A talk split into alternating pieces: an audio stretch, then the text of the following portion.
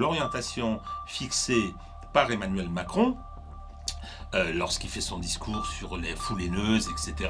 Lorsqu'après avoir une inquiétude au début où il lâche un peu le 10 décembre, ensuite répression, répression, répression. Hein, quand je vois que le Premier ministre est venu revendiquer des bilans hallucinants sur le nombre de condamnations, sur euh, l'importance de celle-ci, sur les arrestations, etc., j'ai été effaré. Il faut dire et rappeler qu'une telle répression dans ces modalités, dans ces quantums, n'a euh, pas été vu en France depuis la guerre d'Algérie. Bon, c'est très clair. Et là, je, constate l'utilisation de procédures d'urgence, les trois quarts du temps illégales, des euh, gardes à vue, qui sont autant de séquestrations arbitraires, où on dit trouver des motifs. Le procureur de Paris fait une directive comme ça, qui est dans le canard enchaîné, qu'on trouve dans le canard enchaîné. Arrêtez les gens et ne les relâchez pas, parce que sinon ils vont retourner à la manifestation. Manifestation, non. Régis de Castelnau, bonjour. Bonjour monsieur. Vous êtes avocat, auteur remarqué du, blog euh, Vue du droit, membre du comité euh, de rédaction de la revue du Front Populaire. Euh, et dernièrement, vous venez de publier un ouvrage dense, complet, définitif sur l'état de la justice en France. Un véritable réquisitoire s'attachant à démontrer les dysfonctionnements de la justice depuis, depuis 30 ans et comment cette dernière est devenue un, instrument au service du pouvoir. Mais avant de revenir peut-être plus en détail sur, euh, sur cet ouvrage, j'aimerais votre réaction à quelques actualités de, de judiciaires. Euh, tout d'abord, on, a appris il y a quelques jours euh, la condamnation, définitive de Françoise Marthe, l'ancienne présidente du syndicat de la magistrature, qui, était, qui était au cœur de l'affaire du mur des cons. pour vous, cette affaire du mur des cons, de quoi était-elle le nom? Qu'est-ce qu'elle révélait de, de, de, notre justice? Quelque chose d'essentiel. Quelque chose d'essentiel, l'affaire du mur des cons a été la démonstration que la justice, c'est-à-dire en fait le corps des magistrats, hein, ceux qui la rendent cette justice, ceux qui la fabriquent, que cette justice avait renoncé à l'impartialité, qui est pourtant sa raison d'être.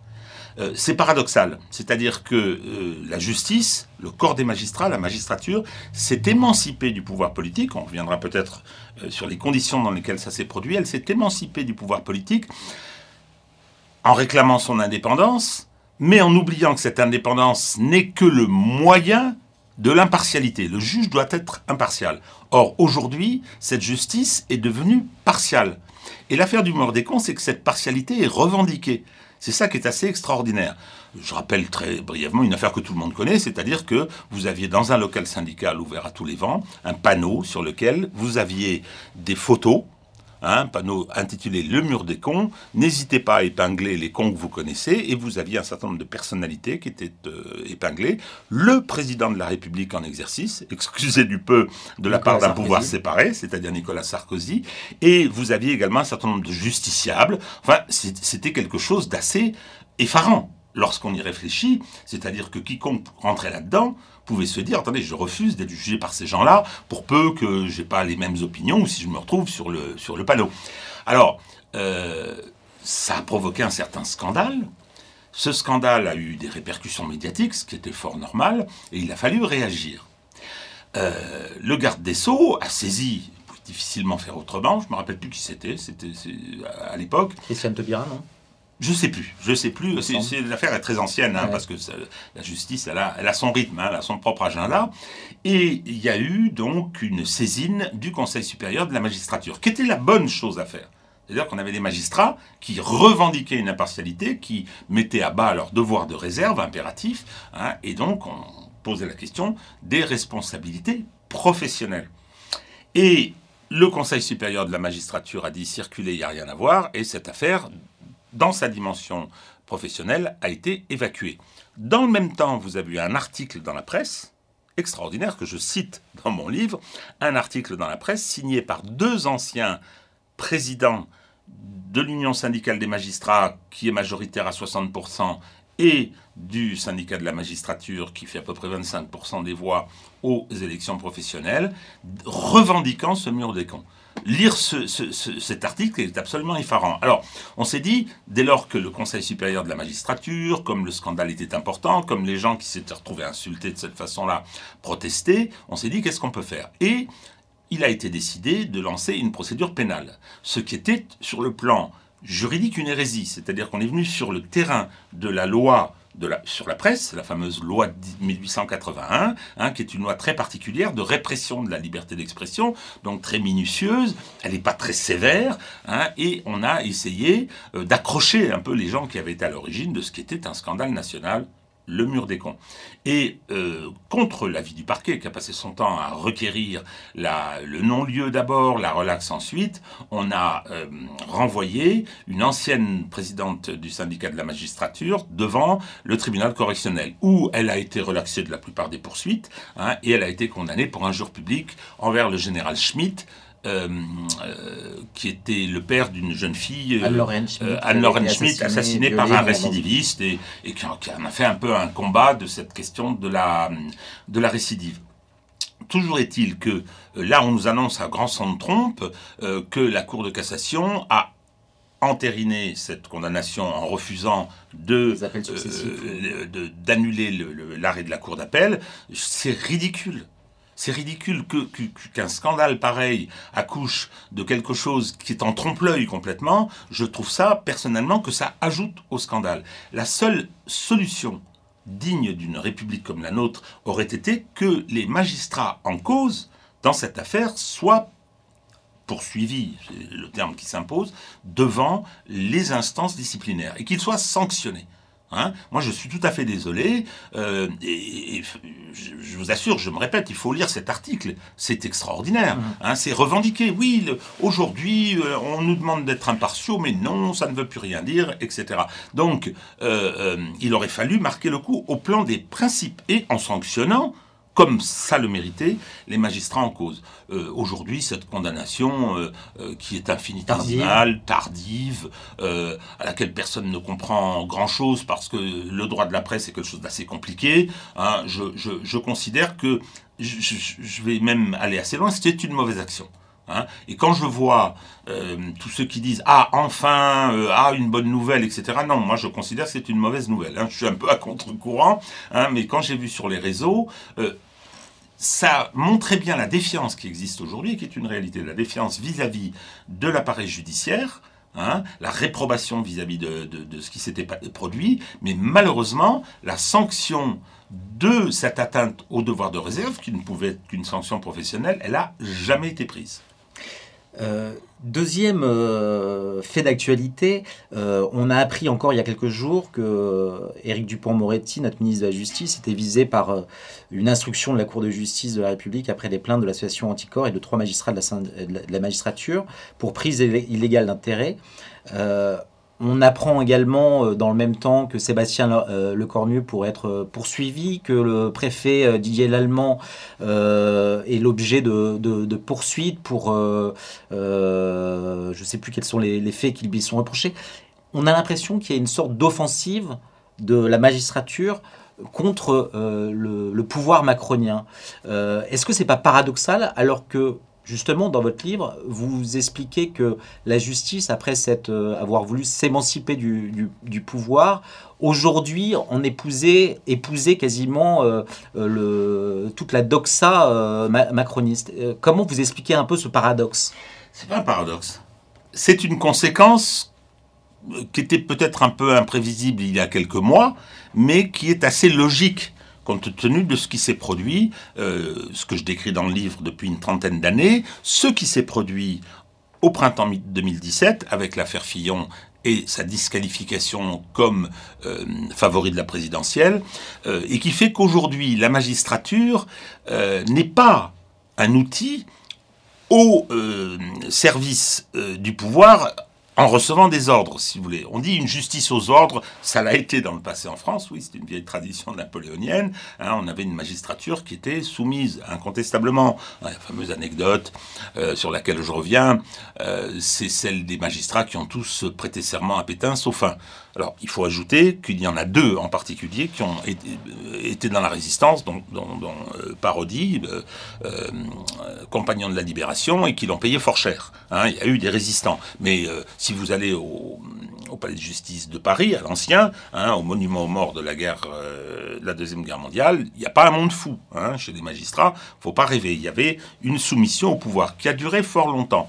Et il y a eu cette émancipation. pour aller plus loin, si, si je peux me permettre de, de, de, de, de dire un peu ce que, ce que vous écrivez, c'est que euh, ces mêmes magistrats qui avaient voté les pleins pouvoirs, euh, et, et il n'en était trouvé qu'un seul pour euh, s'en indigner, euh, ont été les mêmes à, à rendre une, une justice extrêmement euh, euh, prompte à la, à la libération pour condamner tous, les, tous les collaborateurs. Alors, c'est, on sourit parce que euh, vous me provoquez un peu là-dessus. C'est vrai, c'est tout à fait exact. Alors, il y avait deux raisons à cela. D'abord, il y avait que euh, Charles de Gaulle voulait euh, rebâtir un État le plus vite possible. Hein, et c'est la raison pour laquelle il y a un certain nombre de choses qui ont été qui ont été faites, de gens qui ont été recyclés, etc. Parce qu'il fallait qu'il puisse s'imposer et imposer la France sur le plan international. Faut pas l'oublier ça. Hein, faut pas oublier que l'histoire de l'Amgot, hein, c'est que les Américains voulaient un- une, administration après le débarquement et la libération de la France, une administration militaire, comme si ça avait été un pays ennemi hein, qu'on avait conquis. Bon, donc De Gaulle, il avait besoin et il a voulu juger. Il, avait raison. Il a vu- voulu juger les collaborateurs et ah ben, sous la main, il n'avait que les magistrats qui avaient jugé les résistants. hein. Donc effectivement, il y avait un paradoxe, mais on pouvait difficilement faire autrement. La deuxième raison, c'est que on savait très très bien qu'ils allaient être le doigt sur la culture du pantalon ou de la robe avec hermine. hein. Donc euh, oui, voilà, c'est exactement ce qui s'est passé. Après, ça a été pareil. hein. Ils ont été les magistrats qui ont réprimé, euh, par exemple au moment de la guerre d'Algérie, réprimé le FLN. Et puis quand on leur a demandé de réprimer le le- le- l'OAS, a euh, aucun souci. hein. Ils, ont- ils sont passés de l'un à l'autre sans aucune euh, difficulté. Alors. euh, pour en revenir à, à- à cette offensive macroniste euh, voilà, c'est-à-dire que il n'y a pas de paradoxe dans la mesure où ce qui s'est produit depuis 30 ans, c'est l'émancipation vis-à-vis du pouvoir politique, exécutif et législatif. Surtout exécutif, bien évidemment. Mais ils l'ont fait, non pas, comme je l'ai dit tout à l'heure, pour avoir un statut euh, d'impartialité inattaquable, ils l'ont fait, je dire, à la limite, au contraire, pour pouvoir disposer d'une autonomie politique. Lorsque je dis dans ce livre qu'ils ils se sont mis au service d'Emmanuel Macron, je ne dis pas qu'Emmanuel Macron leur a donné des ordres. Ils sont venus spontanément, ils l'ont rallié en 2017. Et aujourd'hui, on, se- retrouve face à une situation un peu particulière.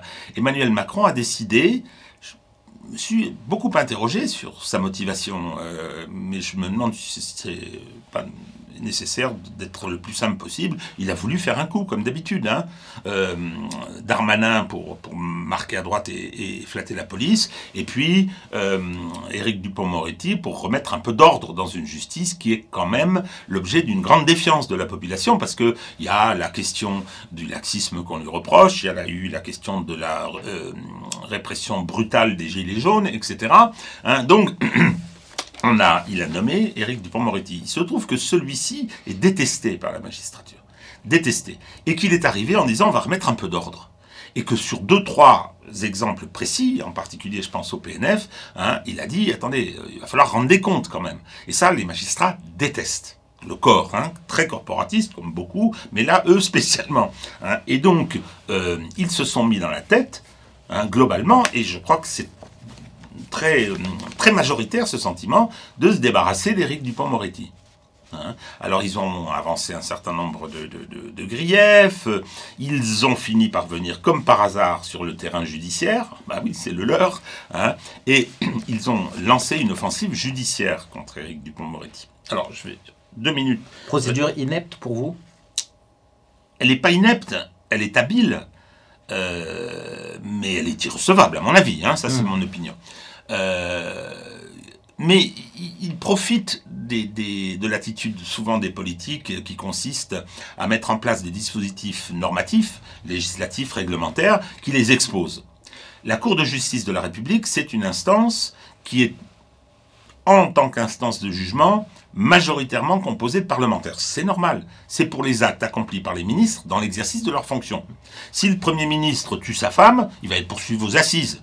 S'il commet une faute dans l'exercice de ses fonctions de, de- de Premier ministre, Ça relève de la Cour de eh bien, justice. ça relève de la Cour de justice de la République, c'est-à-dire on est au-delà du contrôle du Parlement. hein, qui contrôle le gouvernement, bon, la politique du gouvernement. Là, on est dans le cadre d'un contrôle juridictionnel des actes accomplis par un euh, ministre dans le cadre de ses fonctions. Et donc, cette Cour de justice de la République, elle était essentiellement parlementaire. Alors, il y avait des professionnels, euh, des magistrats professionnels qui s'occupaient des procédures, hein, mais à tous les stades, c'était quand même les parlementaires qui avaient euh, le dernier mot. Et là, on a trouvé intelligent de modifier ça, et toute l'instruction, aujourd'hui, relève de la compétence de magistrats professionnels. Alors c'est une commission d'instruction propre à la Cour de justice, mais qui n'est composée que de magistrats, avec un parquet composé de magistrats professionnels. Lorsque l'affaire est renvoyée pour être jugée devant l'instance de jugement, là oui, les parlementaires deviennent majoritaires. Mais le problème qui est posé aujourd'hui dans le risque judiciaire que courent les politiques, et je le dis dans le bouquin, c'est moins la condamnation finale, encore que ça puisse être désagréable, n'est-ce pas, Monsieur Balkany hein Mais c'est la mise en cause initiale, la mise en examen, euh, les poursuites. Regardez ce qui est arrivé à Nicolas Sarkozy. Il a été mis en examen un nombre incalculable de fois. Il n'a jamais été condamné. Il a euh, l'affaire Bismuth. Si on en croit ce que raconte la presse, il y a des des bonnes chances qu'il soit euh, là aussi relaxé. Enfin, euh, je m'engage peut-être un petit peu, mais enfin, bon, il a obtenu beaucoup de non-lieux. Mais il a subi beaucoup de préjudices. Dit, tout le monde, euh, ça alimente, si vous voulez, le tous pourri. Donc, être mis en cause au plan judiciaire, être mis en examen, pour un homme politique, c'est catastrophique. Alors, là, deux syndicats de magistrats ont décidé de déposer une plainte pour prise illégale d'intérêt. La prise illégale d'intérêt, c'est une infraction euh, qui est très particulière. Euh, elle ne sanctionne pas des faits, elle sanctionne une situation. C'est-à-dire que vous êtes en prise illégale d'intérêt si vous êtes agent public, première condition, si vous avez la surveillance et l'administration d'une affaire, si c'est votre responsabilité d'agent public, et la troisième, et si dans cette affaire vous avez des intérêts privés. Je vous prends un petit exemple, vous êtes maire, vous décidez euh, à la commission d'appel d'offres euh, d'attribuer un marché à une société dont votre épouse est la gérante. Ah ben oui, c'est-à-dire que la décision publique que vous avez prise, elle n'est plus chimiquement pure d'intérêt général, elle peut être soupçonnée d'avoir été polluée par un intérêt privé. Bon, l'exemple est un peu caricatural, mais c'est celui qui parle bien. Alors, le, problème, c'est que dans ce cas-là, hein, lorsqu'il y a euh, une prise illégale d'intérêt, il n'y a qu'une seule victime, c'est la personne publique, c'est la sphère publique. Or, des syndicats de magistrats, qui sont des personnes privées, sont des associations, hein, euh, décident de déposer une plainte et on la considère comme recevable. Ils n'ont aucun, aucun intérêt pour agir, ça n'a pas empêché qu'on les reçoive. Vous avez également Anticor, qui est là pour garantir au cas où il y aurait un problème de recevabilité. Je parle bien de recevabilité, hein. Mmh, mmh. c'est intérêt pour agir. Vous avez Anticor, et Anticor est une association dont les liens avec la gauche socialiste, j'ai pas dit le PS, hein, je parle de la gauche socialiste, historiquement, sont, sont effectivement bien connus. Et ce sont des liens qui se passent aussi avec ces organisations syndicales de magistrats, parce qu'on les retrouve souvent euh, ces magistrats dans les instances d'anticorps. Et puis on va rappeler qui a donné l'agrément, parce qu'il faut un agrément pour ces associations pour pouvoir lancer des poursuites pénales. Hein. on va rappeler que c'est Madame Taubira hein, qui a donné cet agrément, alors même qu'elle en était membre. Qu'elle était membre du comité de parrainage. Là, on n'a pas trouvé qu'il y avait un problème de prise Évidemment, il y avait une prise illégale d'intérêt. Alors, euh, ça, c'est sur la, sur la forme. Sur le fond, je considère que l'infraction n'est pas non plus euh, établie, euh, mais ça, ce sera une juridiction du fond, hein, mmh. peut-être de, l'examiner, bien que je considère qu'il faut, ça ne devrait pas aller jusque-là.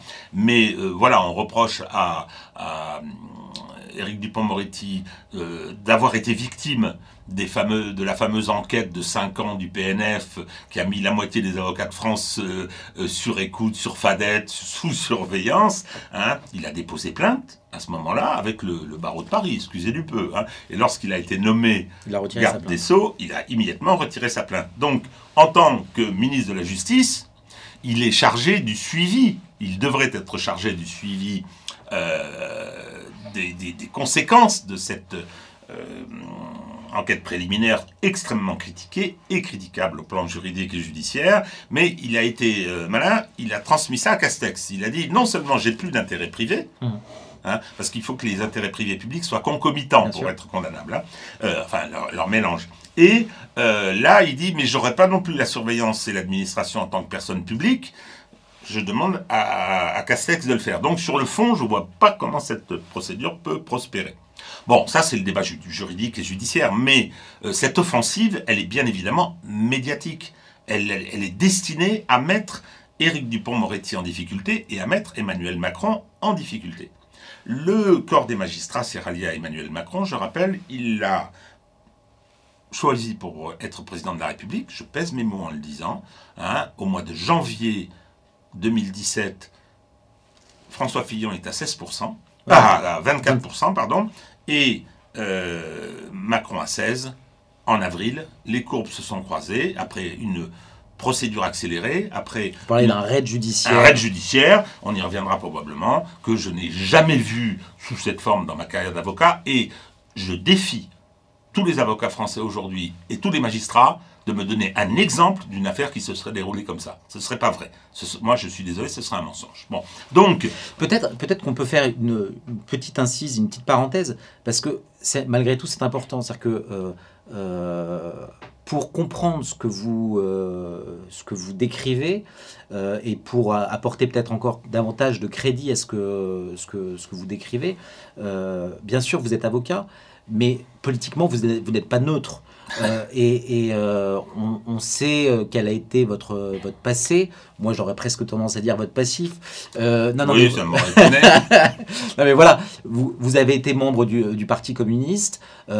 Et pourtant, c'est vraiment en avocat, en citoyen euh, éclairé euh, que vous euh, décrivez les dysfonctionnements de cette justice et que vous êtes à même de pouvoir condamner la manière dont la dernière campagne présidentielle finalement a, été détournée à l'occasion notamment d'un raid judiciaire. Alors, sur mon passif politique, oui, oui, oui, j'ai eu des engagements, j'ai toujours, j'appartiens toujours à cette culture-là. C'est un choix que j'ai fait euh, assez jeune, mais qui était construit. J'ai travaillé, j'étais l'avocat du Parti communiste, de la CGT, j'ai travaillé dans les, dans, les instances, et puis dans mes opinions, on parle par exemple de... Je n'ai jamais voté à droite, si, une fois, en 2002 au deuxième tour pour Jacques Chirac. Ce qui en dit long aussi sur ma vision de son adversaire. Bon, dont j'ai appris d'ailleurs qu'il avait eu le Covid asymptomatique, ce qui m'a beaucoup fait rire parce que je veux dire, il aura euh, quand même été, euh, il, aura une façon dans toute sa carrière politique de mettre le bazar assez exceptionnelle. Bon, toujours est-il que euh, pourquoi est-ce que je suis intervenu? Je n'ai, je n'ai jamais voté Nicolas Sarkozy, je n'aurais sûrement pas voté François Fillon, ça c'est d'ailleurs j'ai pas voté pour François Fillon, hein, Marine Le Pen n'en parlons pas, mais le problème problème, il est que je considère que l'instrumentalisation de la justice à des fins politiques se fait obligatoirement au détriment des libertés publiques, au, détriment du respect des principes, qui nous protègent tous. C'est ça mon problème. Et si vous voulez, la justice, on la dévoie. On la dévoie parce qu'on dit, ah, elle est là pour faire reconnaître le statut de victime. Non. Elle est là pour euh, permettre de se reconstruire. Non. Elle est là pour appréhender des faits Hein, qu'on lui soumet. Elle est là pour les établir au travers d'un débat contradictoire normé, hein, extrêmement minutieusement. Elle est là pour, une fois qu'elle les a établis, qu'on a abouti à une vérité judiciaire, qui n'est pas une vérité scientifique, qui n'est pas une vérité historique, c'est la vérité judiciaire, fruit d'un débat contradictoire. Eh bien, la justice, elle a ce pouvoir considérable hein, d'appliquer la violence d'État, la violence légitime. Le pouvoir sur les corps, quand vous envoyez quelqu'un 20 ans entre quatre murs, c'est une formidable violence. Et donc on considère que pour pouvoir l'exercer, ce qui est indispensable, il faut que la justice se, fasse, se rende dans un certain nombre de conditions et on donne cette mission au juge. C'est pas facile d'être juge. Hein. Et j'insiste, et j'en parle au début du livre, c'est que euh, euh, lorsqu'on entend la phrase Ah, je fais, surtout chez les politiques, confiance à la justice de mon pays, c'est une imbécilité, je suis désolé. Tout le système judiciaire repose sur la défiance vis-à-vis de l'homme juge. Hein vous avez la collégialité, vous avez les règles du débat contradictoire, vous avez le double de degré de juridiction. Si, la justice est si formidable, pourquoi on peut faire appel? Vous avez ensuite le contrôle de la Cour de cassation pour voir si on a bien appliqué et bien compris le, compris le droit. Donc tout ça repose sur le fait qu'on se méfie des hommes, à juste titre. Ce que je disais à mes étudiants, hein, quand j'enseignais, je disais faut vous méfier de la justice parce que précisément elle est rendue par des gens comme moi. Donc il faut qu'il y ait un système. Et une fois qu'il est en place, il faut, faut, effectivement le faire, le faire fonctionner. Mais il ne faut pas dire je lui fais confiance a priori, c'est pas vrai. Est-ce que hein? cette époque vous rend, euh, ne vous rend-elle pas folle? C'est-à-dire que euh, les, les, mouvements euh, qui sont apparus ces dernières années, je pense à, à MeToo, et, et, la manière dont la justice s'en empare, et finalement il y a une sorte de sociétalisation de, de, la justice, ça doit vous rendre dingue? Mais oui, parce que si vous voulez, pour traiter des problèmes euh, qui sont des problèmes euh, importants. Euh, le problème de l'image de la femme, le problème de son traitement, ou d'autres, le, problème de la délinquance sexuelle, je, je, je veux bien. mais qu'est-ce qu'on fait hein? On ne le traite pas dans le champ qui est le champ normal et naturel, c'est-à-dire le champ politique, on envoie ça au prétoire. C'est un peu ce qui est en train de se passer avec la gestion de la pandémie. Je considère que dans la première phase, euh, les gens qui nous gouvernent ont commis des fautes pénales. Oui, oui, ils ont commis des fautes pénales. Incontestablement, ils devront en rendre des comptes. Mais ça va prendre du temps. Il, va, il, y, a plein, il y a plein de choses qui vont devoir être faites. L'affaire du sang contaminé, l'affaire de l'hormone de croissance, j'ai eu l'occasion d'y de, travailler, l'affaire de l'amiante. Hein, euh, vous êtes responsable quand vous êtes euh, personne publique. Mais là, c'est devenu systématique. On a des plaintes toutes les 10 minutes, hein, parce que comme on n'arrive pas à, obtenir que l'expression, que le débat soit suffisamment clair, suffisamment transparent et qu'on puisse restaurer la confiance dans un pouvoir qui, qui ne l'a plus aujourd'hui, soyons clairs. Hein. Toutes les décisions concernant la gestion de la pandémie sont contestées, à tort ou à raison, je ne me mm. prononce pas là-dessus. Alors qu'est-ce qu'on fait? Hop, on glisse, on va dans le prétoire, ce qui est le dernier endroit où ces questions doivent être traitées. Et je reviens à l'instrumentalisation politique. Pourquoi? Est-ce que depuis euh, un certain temps, euh, effectivement, on, se bagarre euh, contre ses adversaires par juge interposé? Parce que les grands clivages idéologiques n'existent plus, les partis de masse ont disparu, hein. on a aujourd'hui un problème de concurrence dans les carrières.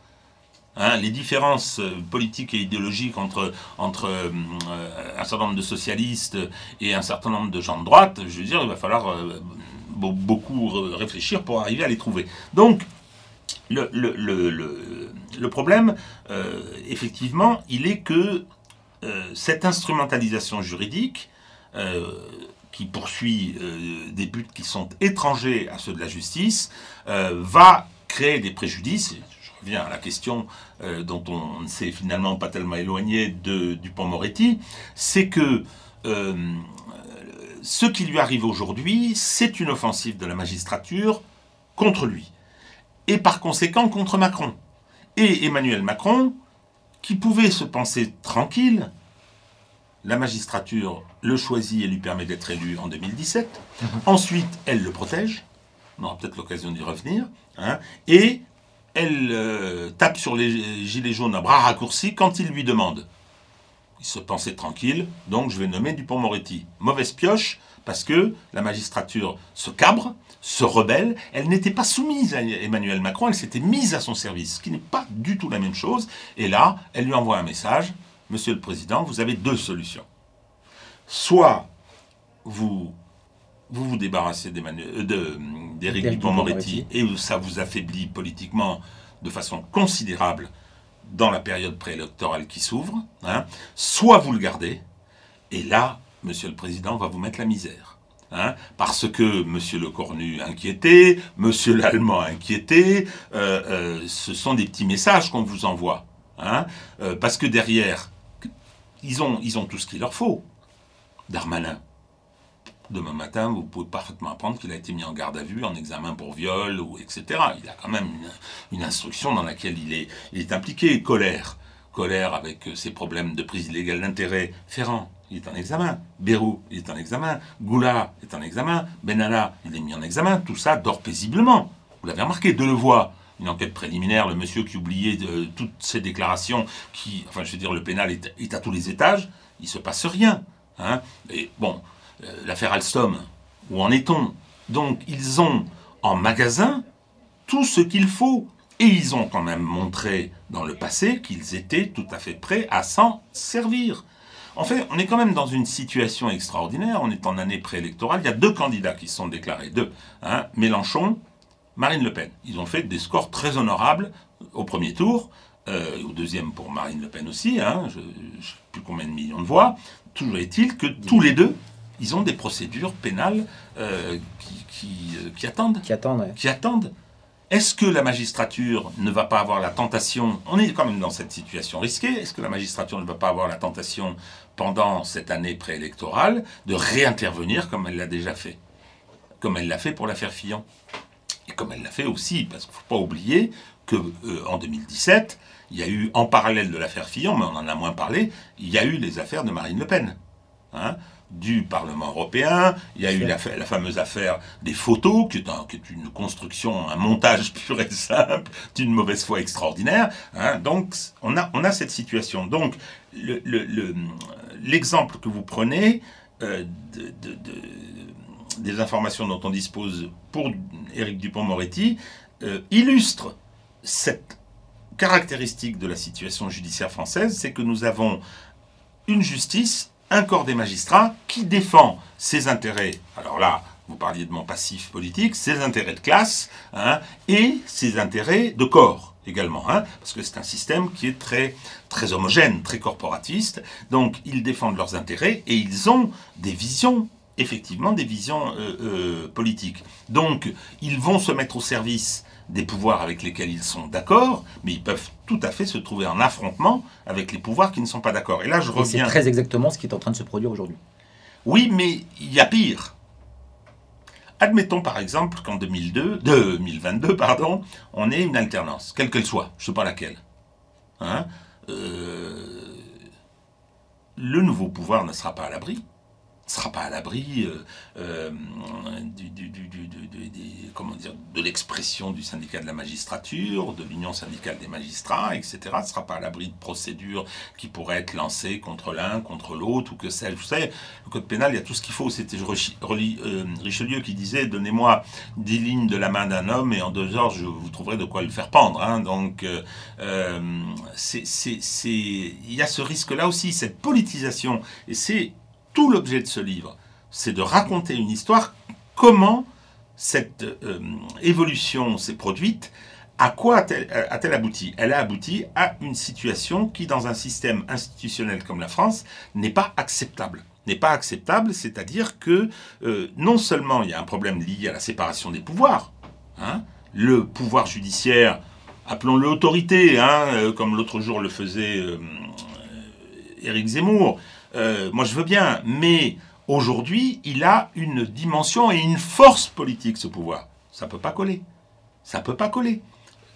Le pouvoir législatif a une force politique dans l'élaboration et la production de la norme. Bon, aujourd'hui, il est bien fusionné avec le pouvoir exécutif. Bon, il y a le pouvoir exécutif, hein, et ceux-là sont là légitimement, plus ou moins, compte tenu de la façon dont ça s'est passé en 2017, mais sur des bases politiquement légitimes, ils ont été choisis par les citoyens les juges n'ont absolument pas été choisis par les citoyens, les magistrats n'ont pas été choisis par les citoyens. Hein. Ils ont passé un concours dans une école, ils, y sont restés trois ans, ils sont sortis de cette école à 25 ans avec un permis de juger. Moi je veux bien, hein, mais je souhaiterais que leurs opinions politiques, ils les gardent bien au fond de leur poche lorsqu'ils s'assoient euh, dans, un prétoire. Hein. Or ça n'est pas le cas. Ça n'est pas le cas. Et ça, ça s'exprime, et on l'avait avec le mur des cons, mais ça s'exprime aussi avec l'existence de ces deux syndicats de magistrats qui passent leur temps, vous allez sur leur site internet, qui passent leur temps à prendre des communiqués où ils critiquent l'exécutif, où ils critiquent le législatif qui va produire des normes. C'est très bien. Hein. ah oui, cette loi c'est épouvantable. si elle est votée, vous ne l'appliquerez pas? Il y a un devoir de réserve qui est violé, mais tous les jours. Hein. donc, donc cette situation, euh, la question que vous me posez sur Éric Dupont-Moretti, elle en est le symptôme la situation de Dupont-Moretti est le symptôme de cette situation, de cette politisation du corps. Alors si vous voulez bien, on va, peut-être revenir justement aux, origines euh, et comment ce, ce dévoiement de, la justice s'est-il opéré euh, ces 30 dernières années? Euh, en trois étapes, d'après ce que vous décrivez dans, votre ouvrage. et tout d'abord, au début des années 80, avec cette, volonté d'indépendance euh, affichée et comment mécaniquement elle s'opère? Alors, vous avez, dans les années 80, c'est l'arrivée de François Mitterrand au pouvoir. Euh, on appelle ces années-là les années fric. N'oubliez pas que c'est le renversement euh, aussi euh, économique, idéologique et politique, on, bascule vers ce qu'on va appeler plus tard le néolibéralisme. 80, c'est l'arrivée de Reagan au pouvoir, Thatcher, etc. Donc vous avez un basculement idéologique et politique très fort. Et en France, ça débouche sur une série de catastrophes morales qu'on va appeler les années fric. Bon les besoins des partis politiques augmentent, augmentent, la communication commence à tout envahir, et l'essentiel du financement de la, des, partis politiques qui sont prévus dans la Constitution, dans son article 26. On, passe aussi, vous le dites, euh, de partis de masse à de partis de cadre. Voilà. Euh, le, les grandes idéologies s'affaissent. Hein, les partis de masse euh, commencent à perdre beaucoup d'adhérents, c'est-à-dire qu'ils n'ont plus cette contribution, hein, et donc et ils ont des besoins qui augmentent. Donc comment euh, trouver de l'argent Eh bien, on va vivre d'expédients. Et en France, comme en Italie, comme en Italie, hein, on va euh, passer par le système de la corruption de la décision publique. C'est-à-dire que euh, on va demander à la sphère économique, hein, qui veut accéder à la commande publique, on va lui dire, bah, écoutez, vous allez verser des commissions, hein, des pourcentages sur ce que la puissance publique va vous donner, l'État va vous donner, le contribuable va vous donner, vous allez en donner un peu aux partis. Bon, à l'époque, je me rappelle, ah, bah, moi, quand j'ai découvert ça, j'étais assez effaré. Euh, J'arrivais dans la vie professionnelle et puis j'ai vu, vu un certain nombre de méthodes. Euh, ben, on disait, ben oui, mais attendez, c'est le contribuable de toute façon. Soit c'est du financement public direct, hein, euh, c'est le contribuable, soit c'est des commissions sur les marchés publics qu'au final le contribuable est amené à payer, hein, mais ça permet de faire tourner les partis qui contribuent à l'expression du suffrage universel. C'est ce que dit la Constitution. Le problème, c'est que c'est intenable. C'est intenable pour plusieurs raisons. D'abord parce que c'est profondément immoral. Hein. Deuxièmement, c'est totalement opaque. Et puis troisièmement, au passage, tout le monde se sert. Parce que c'était ça quand même. Donc les années 80, euh, euh, l'affaire du, carrefour du développement, euh, l'arrivée de toute une nouvelle génération qui avait attendu 30 ans son entrée dans les salons de la République est assortie d'une cupidité assez inouïe. Bon, c'est le bazar et ça se sait l'opinion publique réagit, se met à hurler, et un certain nombre de magistrats choqués, moralement choqués et à juste titre, disent c'est pas possible et commencent à lancer leur raid. Ils sont soutenus par l'opinion publique, ils sont soutenus par les médias, parce que ça fait de la copie, hein, donc c'est très bien, il y a une espèce d'alliance entre le troisième et le quatrième pouvoir, hein, et euh, avec le soutien de l'opinion publique. Et on commence à taper, à tirer l'arigot sur, euh, sur les hommes politiques. Réaction des hommes politiques à ce moment-là, ils font euh, voter une loi de financement public de, l'activité politique, des partis politiques, ce qui, je pense, était une bonne chose, mais qui est assorti du contrôle. C'est-à-dire qu'on vous donne de l'argent, mais on va vous contrôler. Auparavant, on ne contrôlait pas. Les partis faisaient ce qu'ils voulaient. Là, on vous contrôle. Hein, et puis, on vote des textes en permanence, et ça va durer 30 ans, euh, de plus en plus répressif et qui encadre de plus en plus et qui fait que euh, l'homme politique devient une cible. Hein. il y a tout ce qu'il faut dans le code pénal pour euh, lui faire des misères en permanence. Donc, euh, ça, c'est la première phase, c'est le, premier éclat. Euh, c'est fin des années 80, début des années 90. La loi euh, de financement public de la vie politique, c'est en 1990 qu'elle arrive. Hein, repose sur trois principes. C'était, moi je l'aimais bien cette loi. Hein, c'était un financement public en fonction de vos résultats électoraux, mmh. deux contrôle. Hein, deuxième principe, contrôle. Ça, j'aime moins parce que, euh, si vous voulez, il y a la question de la liberté politique. Hein, mais bon, c'était le contrôle essentiellement des recettes. Hein, ça, je trouve ça bien. Et, euh, et troisièmement, limitation des dépenses. C'est-à-dire que dans les campagnes électorales, vous êtes prié de pas trop dépenser. Ça, je trouve ça très bien aussi. Et si vous dépensez plus, les, sanctions sont assez lourdes, hein, inéligibilité, annulation, etc. Donc ce système-là se met en place et euh, dans un contexte euh, où l'opinion publique est toujours sur le tous pourri, hein, où elle se démobilise, elle se dépolitise. Hein, si vous voulez, pour que quand on critique les gouvernants, il faut quand même rappeler qu'il y a des gouvernés, c'est eux qui les ont mis là. Hein, vous voyez ce que je veux dire Il y a souvent des contradictions, mais c'est facile. Et donc on dit aux juges, allez-y, tapez leur dessus, hein, mm. parce que mais, mais aux élections, on ira quand même voter pour eux. On revotera pour Balkany, on revotera pour Melik, hein, euh, etc. Donc le, le, le, il y a une espèce de jeu un petit peu délétère qui se, qui se met en place dans toutes ces années, euh, qui sera différent en Italie. En Italie, c'était le même problème. Ce sera l'opération main propre. Main propre. C'est-à-dire que nous, on a eu quelques euh, grands, enfin, grands procès, des procès ou des procédures qui ont été lancées, mais avec des qui étaient plus symboliques que de l'ordre d'une, d'une vaste opération où, euh, où euh, la justice. Alors, c'est, c'est bon, j'ai, une expression sur laquelle je vais revenir sur la différence. C'est que eux, il y a une espèce de pool de magistrats hein, qui se met en place et ils lancent une offensive très lourde soutenu par l'opinion publique. Et le système s'effondre. C'est un système de parti assez proche de celui de, la quatrième République et le système s'effondre. Bon, les magistrats là, et, les magistrats euh, euh, font une opération politique, effectivement, et là, les partis disparaissent, euh, le Parti socialiste disparu, la démocratie chrétienne disparue, le Parti communiste il change de nom, il change d'orientation complètement différent, hein, c'est l'opération main moite. Résultat, Berlusconi. Bon, peut-être s'interroger sur l'intérêt pas l'intérêt, sur le résultat de l'opération. En tout cas, elle s'est déroulée comme ça. Donc, opération manipulité, opération main propre. Moi, j'ai après appelé ce qui s'est passé en France l'opération main moite. Oui, parce que de temps en temps, on a passé ses nerfs sur l'un en se disant ça va faire réfléchir les autres. Carignon, Noir, alors ça, il y a eu de jolis massacres. Hein.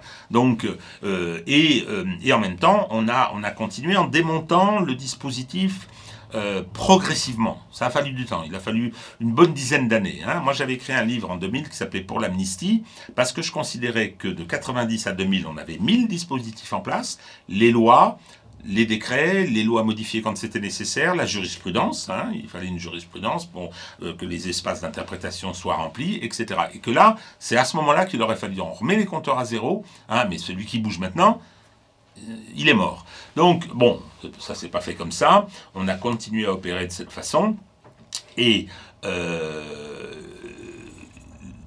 le, comment dire, le système, c'est-à-dire celui qui consistait pour l'opinion publique, pour la presse et pour les magistrats eux-mêmes, hein, à mettre le, le, champ politique sous surveillance ou où il y avait un certain nombre de pratiques détestables qui se poursuivaient, il ne faut pas se raconter d'histoire, mhm. hein, eh bien, euh, ce système-là, il a perduré. Il a perduré sur des bases politiques. C'est ça qui est, intéressant, c'est que dans un premier temps, l'offensive judiciaire est, lancée contre la gauche. Hein. le carrefour du développement, euh, Emmanueli, Henri Emmanueli qui se retrouve euh, tout surpris poursuivi, il est trésorier du, Parti Socialiste, mais comment, comment hein, Il démissionne de son poste de député, il est réélu triomphalement, mais il est quand même condamné, à juste titre, parce que je veux dire, c'est tout, à fait imparable. Hein. Les reproches qui lui étaient faits, c'était Renaud Wimbeck qui avait instruit, et, son dossier était parfaitement euh, construit et costaud. Donc, euh, c'est d'abord la gauche. Et là, vous avez quelques juges justiciers euh, flamboyants euh, qui, sont, euh, qui sont sortis de l'anonymat et, qui sont mis en avant par la presse. Toujours est-il que les choses changent et l'alternance aidant, hein, la droite revient au pouvoir, 93, Hein, elle revient spectaculairement. Hein, effondrement du PS à ce moment-là, hein, qui reviendra en 97. Donc on se retrouve avec une alternance plus fréquente. Et ce que la droite ne voit pas arriver, qui se sert, qui s'est servi euh, de la justice contre la gauche, ne voit pas arriver que se met en place un dispositif qui, va se pérenniser euh, de gauchissement. Je dis gauchissement pas tellement euh, en termes de catégorie politique classique, mais de gauchissement sociologique, euh, politique un peu, culturel, qui fait que la magistrature va être de plus en plus utilisée par la gauche politique mmh. contre la droite. Ça va être les années Chirac, c'est pour ça que le, livre, le sous-titre du livre, c'est des années Chirac, parce que là, on voit bien le système là, sous cette forme se mettre en place. Hein, et c'est la gauche va manipuler, instrumentaliser euh, un corps judiciaire parfaitement d'accord. Hein, parfaitement d'accord. Et pour des raisons euh, diverses, euh, cette situation va se structurer et va se pérenniser. C'est-à-dire que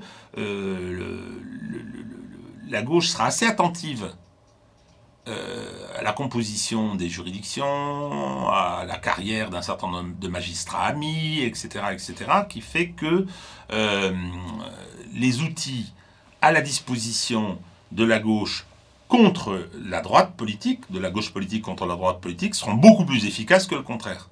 comment justement vous expliquez que euh, il y a une tête de chapitre, vous, vous, décrivez euh, que l'alternance a favorisé la, la, politisation de la politique. Quels sont les mécanismes dans l'alternance qui ont, qui ont participé justement à cette... Euh, Alors, c'est, je l'ai vécu, hein, j'ai, bien connu ça. le corps des magistrats, sociologiquement, il est typé. Hein, il est plutôt effectivement euh, couche moyenne, euh, euh, donc plutôt, je veux dire, culturellement, je, pense que c'est le terme, lecteur de Télérama, de Libération, etc. ils, sont, ils sont plutôt de cette espèce de centre-gauche. Hein, mais vous avez plein de gens de droite, hein, faut pas, faut pas se raconter d'histoire, mais globalement et sociologiquement, ils appartiennent plutôt à cette euh, partie de la population.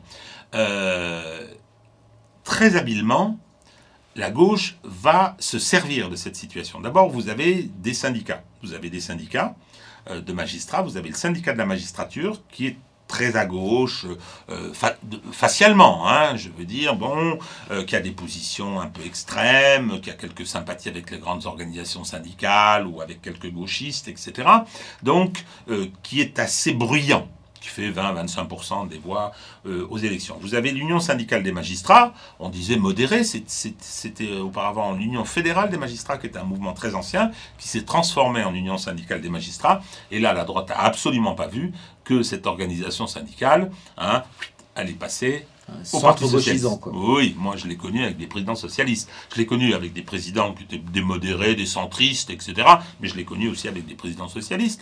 Et donc, euh, lorsque il y a l'alternance, lorsque un courant arrive au pouvoir, il a besoin de compétences. Donc, il va aller au Conseil d'État, on va prendre quelques conseillers d'État de gauche si on est de gauche, de droite si on est de droite, hein, et on va faire pareil dans la magistrature. Le problème, c'est que la droite euh, dans la magistrature n'est pas organisée du tout. Il y a eu euh, quelques syndicats comme ça, euh, mais bon, ils ont, ils ont eu des, des, vies assez courtes. C'est pas structuré. C'est plutôt des hommes qu'on choisit par sympathie, qu'on choisit par euh, connivence, etc. Alors que les organisations syndicales de magistrats, et le syndicat de la magistrature en particulier, deviennent des fournisseurs de, de compétences à, à la gauche.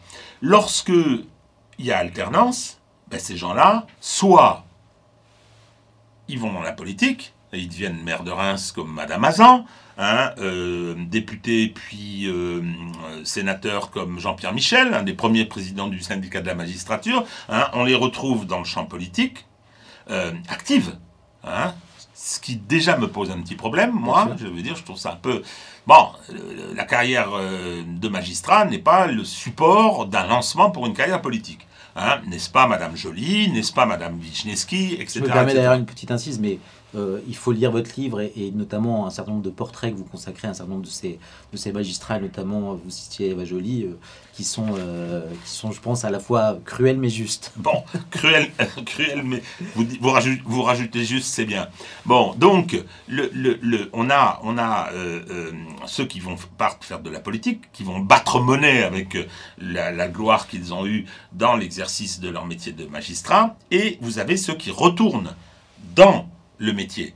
Mais il y a une espèce de tradition qui veut que ce soit des postes intéressants et des postes de grande qualité. Donc on se retrouve comme ça, avec une magistrature qui, dans la haute fonction publique judiciaire, hein, voit une surreprésentation du Parti socialiste. Je pèse même où ils ne sont pas membres du Parti socialiste, mais ils sont proches, il y a des connivences, etc. Quand vous voyez aujourd'hui le dispositif, vous allez sur Wikipédia, c'est pas besoin de se fatiguer, puis vous regardez Madame la procureure du tribunal de, la Cour d'appel de Paris qui l'a nommé, quand vous voyez le président de la Cour d'appel de Paris qui l'a nommé, etc., etc., vous vous rendez compte, euh, le, premier président de la haute autorité qui était un magistrat hein, en retraite, euh, Jean-Louis Nadal par exemple, etc., tout ce petit monde, ils ont été mis en place Hein, ils ont fait leur carrière avec euh, la, gauche, euh, la gauche politique. Et donc il y a une gauchisation comme ça du euh, au clergé judiciaire qui est assez, impressionnante. Et ce qui fait que lorsque la, la, pratique de euh, l'instrumentalisation politique de la justice va prendre des proportions assez importantes, et avec Jacques Chirac d'abord et Nicolas Sarkozy ensuite, il aura tout le personnel euh, qu'il faut. Et lorsqu'il y aura des critiques de ça, il y aura le réflexe corporatiste qui jouera. Hein vous prenez des, des, magistrats qui ont terminé leur carrière, euh, qui sont marqués à droite et tout, vous les entendrez jamais critiquer euh, un des juges d'instruction du, du, pôle d'instruction financière. Hmm. Hein, au contraire, euh, vous avez quelqu'un comme René Van Rimbeck, quelqu'un de respectable, hein, enfin, qui est un militant de gauche, enfin voyons, hein, jamais vous les entendrez critiquer, et qui, dans ses actes et dans sa façon, la façon qu'il a eu de, de remplir son office, à mon avis, n'a pas fait preuve à chaque fois d'impartialité. Hein euh, vous parliez des, portraits, je crois que le portrait que j'en fais, euh, il s'en tire pas trop mal, par, Rapport, rapport, aux autres. Hein. Mais bon, voilà. Donc, il y a le, ce mécanisme-là euh, qui a été finalement de façon relativement calculée. Je dis bien relativement, parce qu'il ne faut pas y voir un complot, je mets un tel, je mets un tel. On a nommé des amis. On a été gentil avec les amis, on a assuré leur carrière. S'ils souhaitaient quitter la magistrature, on leur a trouvé des circonscriptions gagnables, etc. etc. Hein. Et donc, par conséquent, euh, on se retrouve aujourd'hui avec une euh, haute fonction publique judiciaire qui est quand même marquée du côté de la gauche politique. Alors, j'utilise le terme gauche parce que c'est pratique, parce qu'on va voir de quoi il s'agit. Je considère que ces gens ne, sont pas de gauche. Ils sont plus néolibéraux hein, que beaucoup de gens de droite. Mais c'est comme ça, sur le plan des amitiés politiques, ils sont des amis politiques de François Hollande, de Ségolène Royal, de... et, et euh, ils sont devenus des amis politiques euh, d'Emmanuel Macron, qui probablement a négligé cette proximité. Il aurait peut-être dû... Euh, il l'a considérée comme acquise, puisque ces gens-là, lorsqu'ils ont réalisé la disqualification judiciaire du candidat Fillon, l'ont fait en se ralliant spontanément à Emmanuel Macron, ils l'ont fait parce qu'il était le successeur désigné et choisi par François Hollande.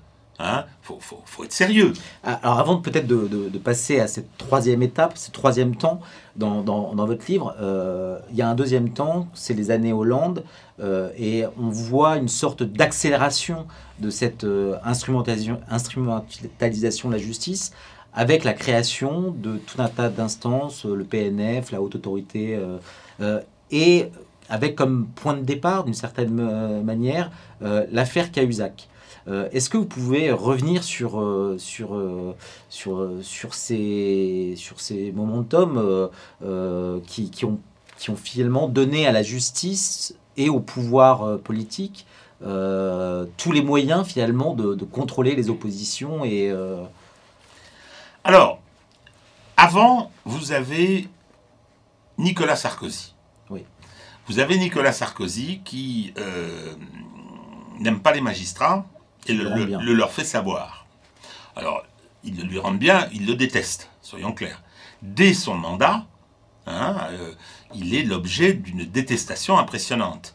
Une des premières affaires aujourd'hui, et qui va être jugée cette, cette année, la fameuse affaire des sondages de l'Élysée, il est protégé par l'immunité présidentielle de l'article 67 de la Constitution, mais on tape sur son entourage, on tape sur ses conseillers et on tape sur Patrick Buisson qui a été un de ceux de sa stratégie électorale de 2007 qui lui a permis d'affaiblir significativement le Front National et de l'emporter.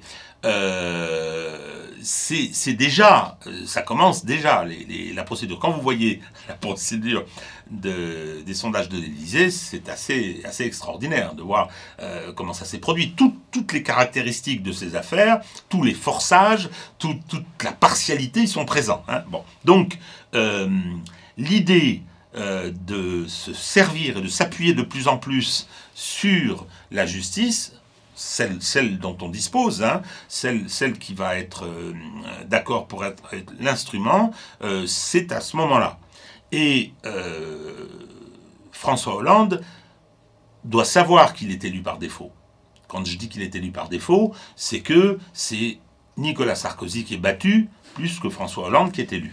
Et dès ce moment-là, et ce sont les, trois journalistes du Canard enchaîné qui ont écrit ce livre qui a disparu dans les oubliettes qui s'appelle Bienvenue Place Beauvau. Bienvenue Place Beauvau, que fort heureusement j'avais téléchargé en numérique hein, et que je garde soigneusement. Je me suis abrité derrière certaines de leurs analyses pour, euh, pour, euh, pour parler du cabinet noir, par exemple, et d'autres choses. Euh, dès ce moment-là, il est, je parle de François Hollande, il est tout à fait décidé à, comment dire, poursuivre les offensives contre Nicolas Sarkozy d'abord et contre la droite par l'intermédiaire de la justice. Et euh, assez habilement d'ailleurs, hein, assez habilement, d'abord il va, il, va, il va tisser des liens avec la presse amie pour que celle-ci soit le relais hein, de, de, ces procédures, parce que pas d'utilisation et d'instrumentalisation de la justice à des fins politiques sans appui de la presse. Hein. Donc Le Monde, euh, et Libération, et naturellement Mediapart, qui devient une espèce de, de parquet de la, de la, de la presse, hein, euh, qui même écrit au procureur quand les procédures vont pas assez vite, mais dans le cadre de l'affaire de, de, de, l'affaire Cahuzac.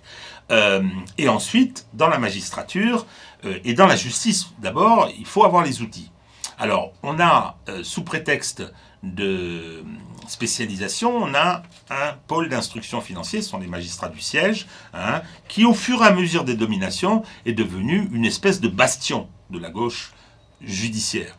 Et, mais le problème, c'est que vous avez une règle en, droit qui est une règle de compétence, on va parler latin de, euh, deux secondes, ratione loci, ça veut dire c'est le lieu où est commise l'infraction qui est compétent pour en juger au travers des instances locales, des instances judiciaires locales. Donc on va faire un parquet national. Il faut un parquet national. On va profiter de l'affaire Cahuzac. Alors je ne sais pas, Hein, si c'est un effet d'aubaine ou un coup monté Oui, je sais pas. Je sais pas. Et puis, je vais dire à la limite, ça m'intéresse pas tellement. Euh, le coup part de Mediapart, qui est acharné. Euh, j'ai pas été surpris concernant M. Cahuzac, mais enfin bon, il y a eu un coup politique quand même hein, pour euh, que, cette catastrophe. Le gars chargé de la lutte contre la fraude fiscale qui se fait piquer euh, comme fraudeur fiscal, il y avait le renvoi, il en parle un peu, mais bon, moi ça c'est mon opinion, hein, j'ai pas de preuves, j'accuse pas, etc. Mais je pense que c'était les restes du trésor de guerre de, Michel Rocard, vous savez, le, Parti Socialiste, il a les tendances, hein, c'est des écuries présidentielles. Chaque, chapelle eh ben, il fallait qu'on ait ses sous. Chaque appel voulait avoir, euh, chapelle voulait avoir ses sous. Donc, je pense que c'est euh, tout ça. Mais bon, peu importe. Euh, moyennant quoi, cette affaire Cahuzac est une formidable aubaine. On crée le parquet national financier qui décide lui-même hein, s'il est compétent ou pas et qui peut, aux quatre coins de la France et des dom s'emparer des dossiers et de les récupérer. Soit de les faire avancer, soit de les étouffer. Donc il a cette euh, opportunité-là.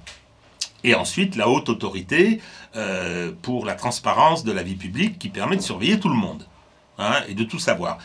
Avec à sa tête Jean-Louis Nadal, hein, à la tête de laquelle on, nomme un ami hein, et dont on n'aura pas à se plaindre. Bien.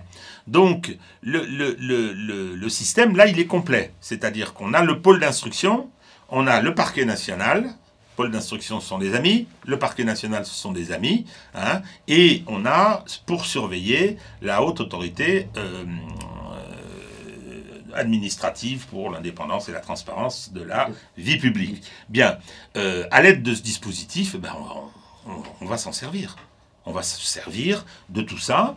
Et c'est intéressant, c'est que vous dites, c'est l'installation d'un dispositif national complet, facile à contrôler et à qui on va confier une mission directement politique de protection d'un pouvoir impopulaire et minoritaire. Parce que c'est aussi ça le contexte euh, de notre époque, c'est que les politiques au pouvoir, euh, quel que soit d'ailleurs euh, leur, bord, très rapidement souffrent d'un manque de d'adhésion populaire.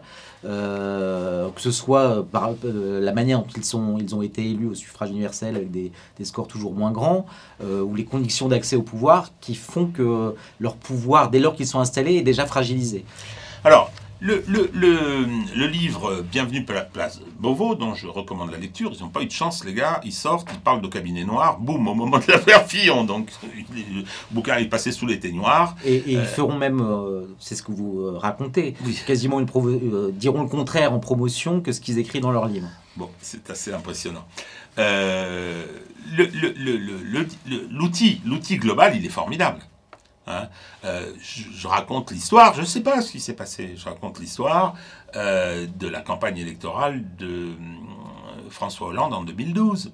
Ce sont les frères Arif qui s'occupent d'une partie importante de cette campagne. Hein. Il y a une histoire de marché public de la région Midi-Pyrénées. tout d'un coup, le parquet de Toulouse commence à s'occuper de ce dossier ça concerne des marchés de la région, etc. Et hop, le PNF débarque et embarque le dossier. On met Kader Arif, que tout le monde a oublié, hein, en examen euh, pour, je ne sais plus exactement les chefs de mise en examen, mais enfin ça concernait à peu près ces histoires. Hein. C'était le financement de la campagne électorale de François Hollande. Mais que s'est-il passé depuis? Mais rien. Il a été mis en examen, il a démissionné. C'était en 2013, je crois. Hein, et depuis, sept ans plus tard, ça dort paisiblement entre le PNF et le pôle d'instruction financière. Je, trouve ça assez savoureux. Mais ça s'est pratiqué dans beaucoup d'endroits. Hein. Et puis, quand c'est euh, gênant, euh, ben, le PNF, il peut dire ça ne me concerne pas qui s'occupe pas du dossier. Donc euh, euh, les autres, les, les, parquetiers locaux euh, ou n'ont pas envie de s'en servir ou se font dire, ce sera la fameuse affaire Ferrand, hein, qui est socialiste, je rappelle, hein, au départ. Hein. Mm. donc, c'est un outil qui est quand même assez exceptionnel, et puis en plus, qui vous donne aussi les informations concernant la situation patrimoniale des uns, des autres, etc. Et on verra, parce que le système, il est destiné à poursuivre les adversaires, mais ils ne sont pas légion. Il faut, si vous voulez, c'est un produit de luxe, la disqualification de Fillon. Hein. En revanche, protéger, protéger les autres, c'est important. Il y a vraiment cet aspect-là. Je poursuis, j'instrumentalise pour poursuivre, et j'instrumentalise pour protéger. Et ça, c'est ce que euh, on voit que le temps de la, justice entre euh, d'un côté euh, le raid judiciaire contre Fillon et la, lenteur dont elle, dont, la, justice peut faire preuve et la démonstration avec l'affaire Kader Arif. Et on le voit aujourd'hui avec d'autres affaires en cours ayant trait, vous l'évoquiez tout à l'heure, François Bayrou, Richard Ferrand, Alexis Collère et d'autres qui s'éternisent et dont on se demande si elles verront seulement un terme dans, les, dans les prochains mois, prochaines années. Quoi.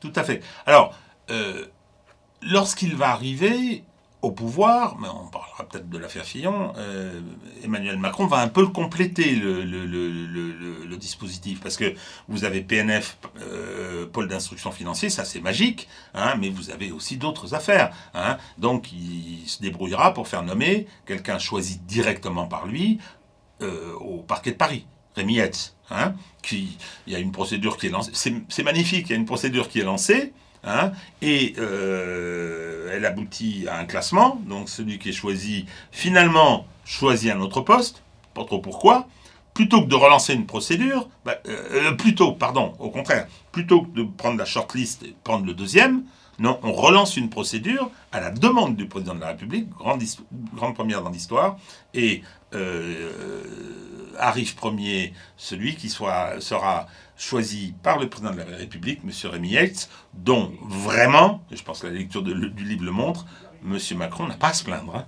Hein. Ah, il n'a vraiment pas, pas à s'en plaindre jusqu'à présent. Alors qu'il y a eu un petit souci, vous parliez de M. l'Allemand au début de la hum, conversation, Didier Lallemand, donc le fameux préfet de Paris, euh, et qui euh, va témoigner devant une commission parlementaire dirigé à l'Assemblée nationale par Hugo Bernalicis, qui va interviewer d'autres magistrats, et donc le bureau de l'Assemblée, le bureau de la, de la commission considère qu'il y a eu des faux témoignages et décide de transmettre ça au, parquet. Le problème, c'est que parmi ceux qui sont considérés comme des menteurs, et le faux témoignage devant une commission parlementaire, c'est le faux témoignage du code pénal. C'est grave. Hein bon. Et donc, parmi ceux que euh, Bernalicis considère comme des menteurs, il y a Rémi Yates. Donc, M. Rémi Yates reçoit un signalement du parlementaire lui disant voilà, il y a M. Lallemand, M. Hayat, Mme Champrenault, et M. Hayes sont menti. Bon, là, il a dû transmettre le bébé, naturellement, puisqu'il était nommément concerné, il a dû transmettre le bébé à son confrère de Nanterre. On va voir ce que ça va donner, j'en sais rien, hein, et nous verrons. Euh, j'ai pas trop d'inquiétude pour euh, les personnes visées, euh, dans la mesure où, lorsque le Sénat après la commission d'enquête de l'affaire Benalla, avait fait la même chose, avait transmis un certain nombre euh, de noms concernant des gens qui étaient soupçonnés d'avoir menti, eh bien, classement sans suite, extrêmement circonstancié, immédiatement après par M. Rémi Yates. Hein. donc voilà, je ne sais pas ce que ça va donner, on, le verra. Deux choses. Vous vouliez euh, revenir sur, euh, sur l'affaire Fillon et euh, le, raid judiciaire qui avait été mené au moment de la, campagne présidentielle de, 2017.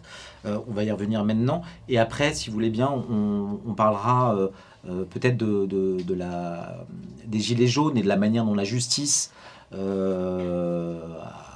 condamné extrêmement rapidement un certain nombre de, des acteurs de, ces mouvements sociaux. Alors l'affaire Fillon, euh, c'est quand même un événement considérable, ce qui s'est produit dans le pays, considérable. Les choses se déroulaient politiquement d'une façon qui n'était pas nécessairement euh, euh, souhaitable pour moi. Hein. On a euh, des primaires, tout le monde fait des primaires. Je suis opposé au système des primaires. Bon, je suis citoyen qui s'exprime. Hein. Euh, moi, bon, pas concerné par les primaires ouvertes, fermées. Là, en l'occurrence, elles étaient ouvertes. Hein. J'ai été voté à aucune de ces primaires. en revanche, on se retrouve, et je me rappelle d'un article de Marcel Gaucher, dont je m'étais un peu moqué, à juste titre à ce moment-là, au mois de novembre, lorsque François Fillon est choisi. Et choisi de façon je veux dire, euh, euh, les gens qui se mobilisent, 4 millions de personnes qui viennent, etc., il est à 11%, parce qu'il y a des sondages assez fiables, semble-t-il, sur le vote de cette partie de l'opinion, hein, et euh, hop, il gagne, et s'il n'y avait pas eu, m'a-t-on dit, une mobilisation de la gauche pour favoriser Juppé, hein, et empêcher Sarkozy, on aurait eu Fillon au premier tour. Fillon, triomphalement. Tout le monde dit, Ok, bon, ben, c'est le prochain président de la République. Et moi, je dis la même chose. Hein. Je me dis, bon, ben voilà, voilà ce qui va se produire. Et arrive euh, l'affaire Fillon. Et là, lorsque je lis le canard enchaîné le mercredi matin, je ne me rappelle plus le jour précis, hein, euh, je me dis, c'est bon, ils vont le tuer. Euh, je me dis, bon, on va avoir droit au festival, on va voir le, déchaînement, le tsunami médiatique, etc. Ils vont euh, ouvrir l'information judiciaire à un certain moment stratégique. Ils vont nommer naturellement Serge Tourner. Je l'ai écrit. J'ai fait une scénette sur Facebook hein, d'un dîner. Je me suis beaucoup amusé d'un dîner entre Nicolas Sarkozy, hein, qui lui, il connaît bien, le fournisseur officiel de mise en examen euh, pour lui, euh, qui est Serge Tourner, hein, et où il discute avec François Fillon, euh, et, j'annonce que ce sera ouverture d'une information judiciaire très rapidement. C'était trois semaines avant que, cette ouverture ait lieu, je dis, et ce sera Serge Tourner qui sera nommé. Ça n'a pas raté. Hein. Euh, Fillon ayant trouvé intelligemment de venir dire à la télévision si je suis mis en examen, je ne me présente pas. Ah bah qu'à cela ne tienne, cher monsieur Fillon, vous allez y avoir droit. Bon, la façon dont ils se sont défendus, mais, quelle horreur, quoi à, ce point rechercher la connivence, alors qu'en matière judiciaire, comme dans tous les domaines, y compris la guerre, c'est le rapport de force qui compte. Je veux dire, bon, donc, euh, euh son camp était très divisé aussi. Hein.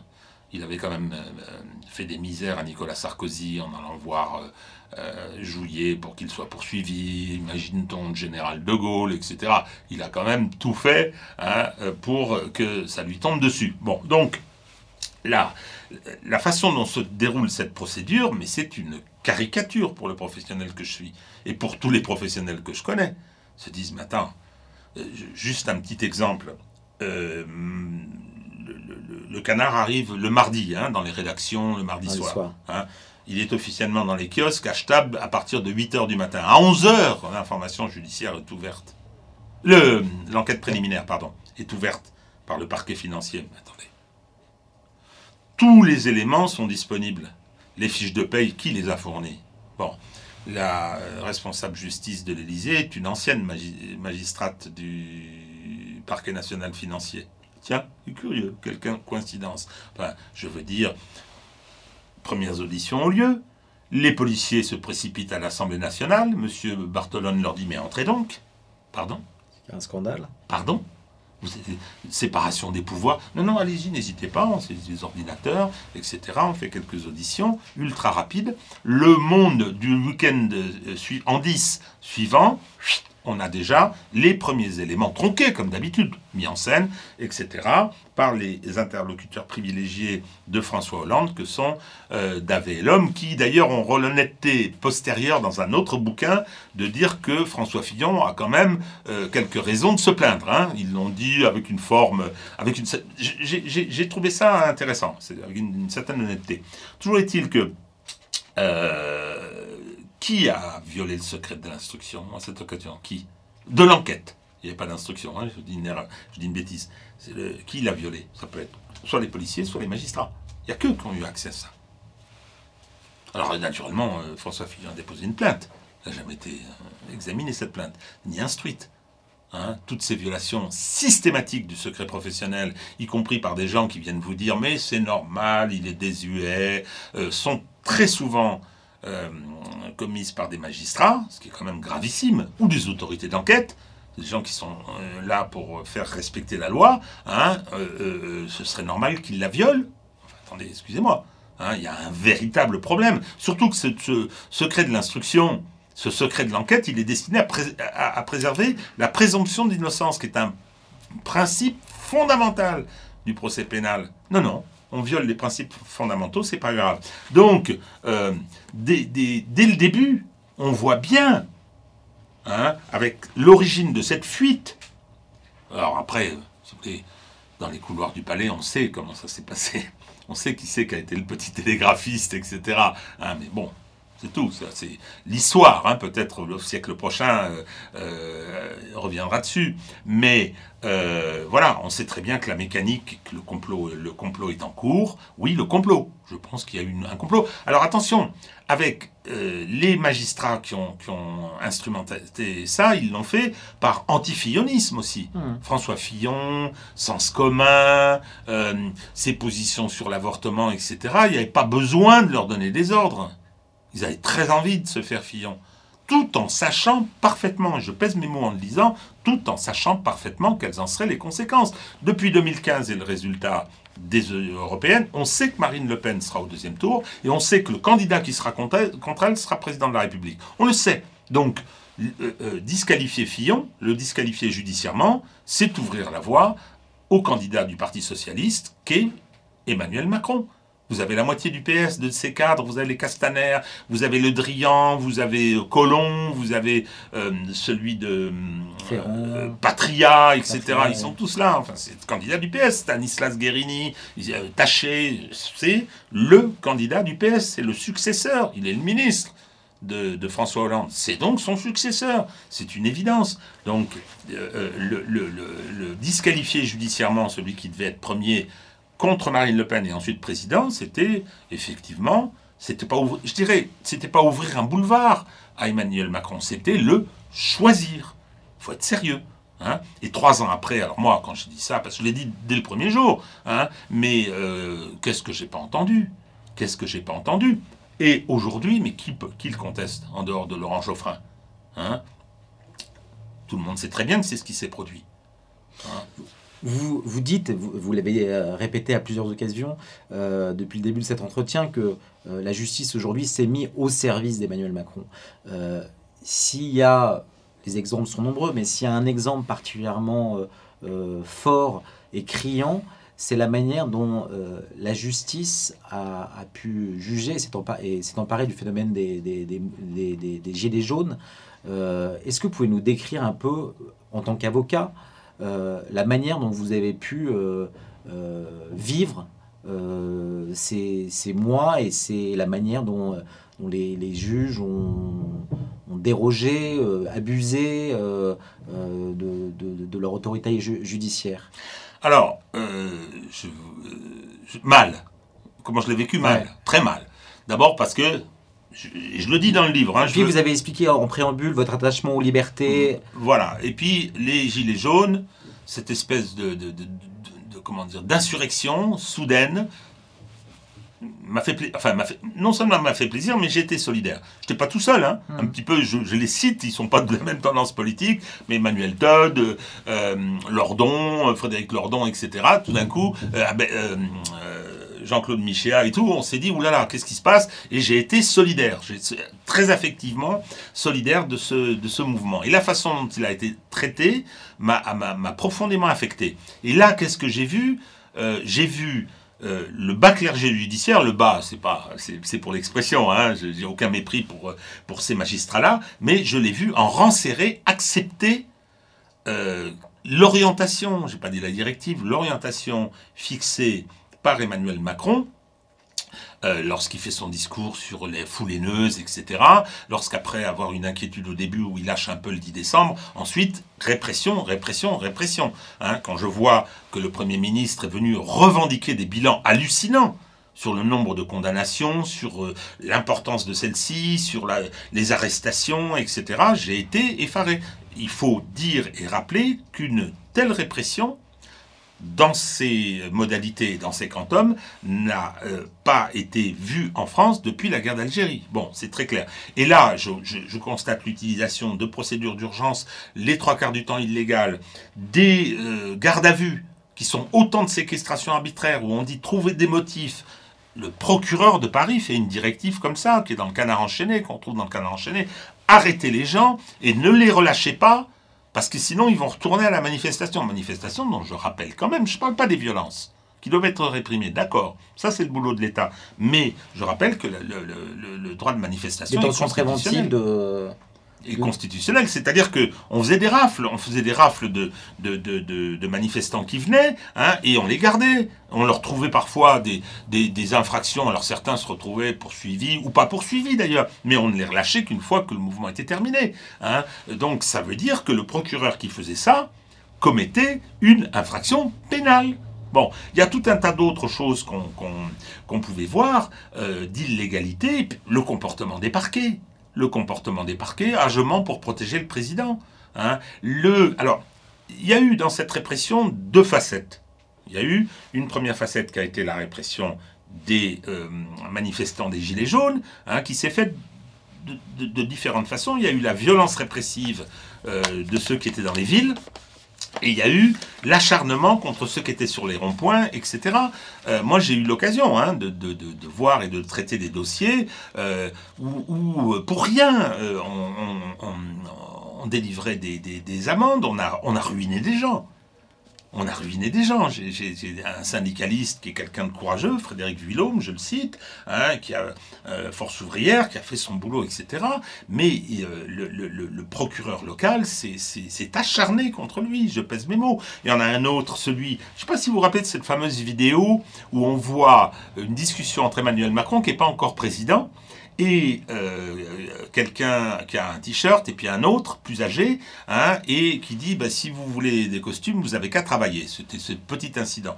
Donc le syndicaliste qui est là lui il a, alors, il a été en détention assez longuement, il n'a jamais levé la main sur qui que ce soit, hein. il a été arrêté et incarcéré parce que le lendemain du confinement, il avait, ils avaient envie de se retrouver. Il a été sur un rond-point, ils étaient cinq ou six. Les policiers sont arrivés en disant interdiction de, manifester. Hein, et il a été arrêté. Il avait eu un contrôle judiciaire auparavant.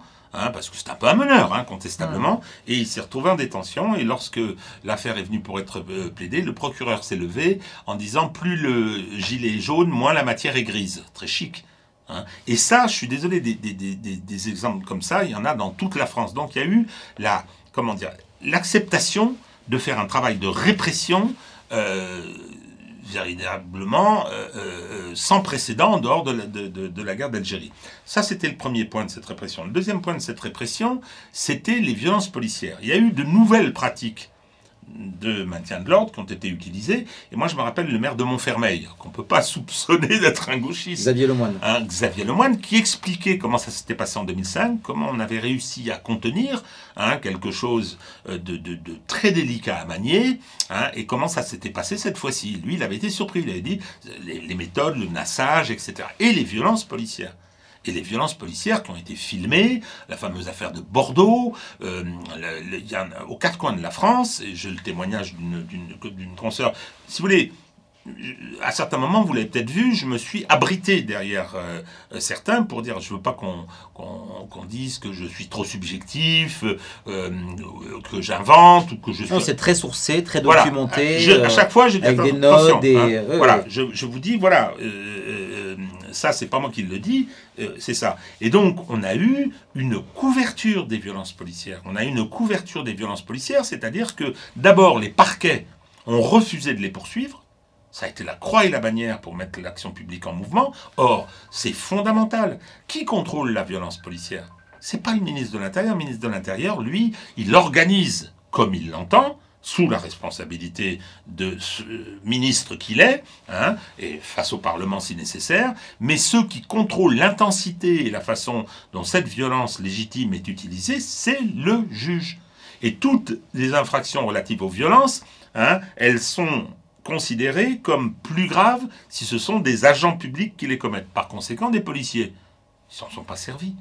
Il y a eu euh, un laxisme dans la répression des violences policières qui fait que, euh, si vous voulez, à l'étranger, alors je ne me fais pas d'illusions hein, sur Amnesty International ou sur, euh, ou sur d'autres, mais quand même, ça a été documenté, sourcé, il y a eu des chiffres, il y a un travail qui a été fait par ce journaliste qui s'appelle Dufresne, je crois, Hein Alors bon, il est très engagé, moi ça me gêne pas hein, qu'il le soit, parce que je me sentirais certaine proximité avec lui, mais euh, je veux dire, c'est pas réfutable. Et ça, ça a pu se produire de cette façon-là, parce qu'à aucun moment, la magistrature a dit stop.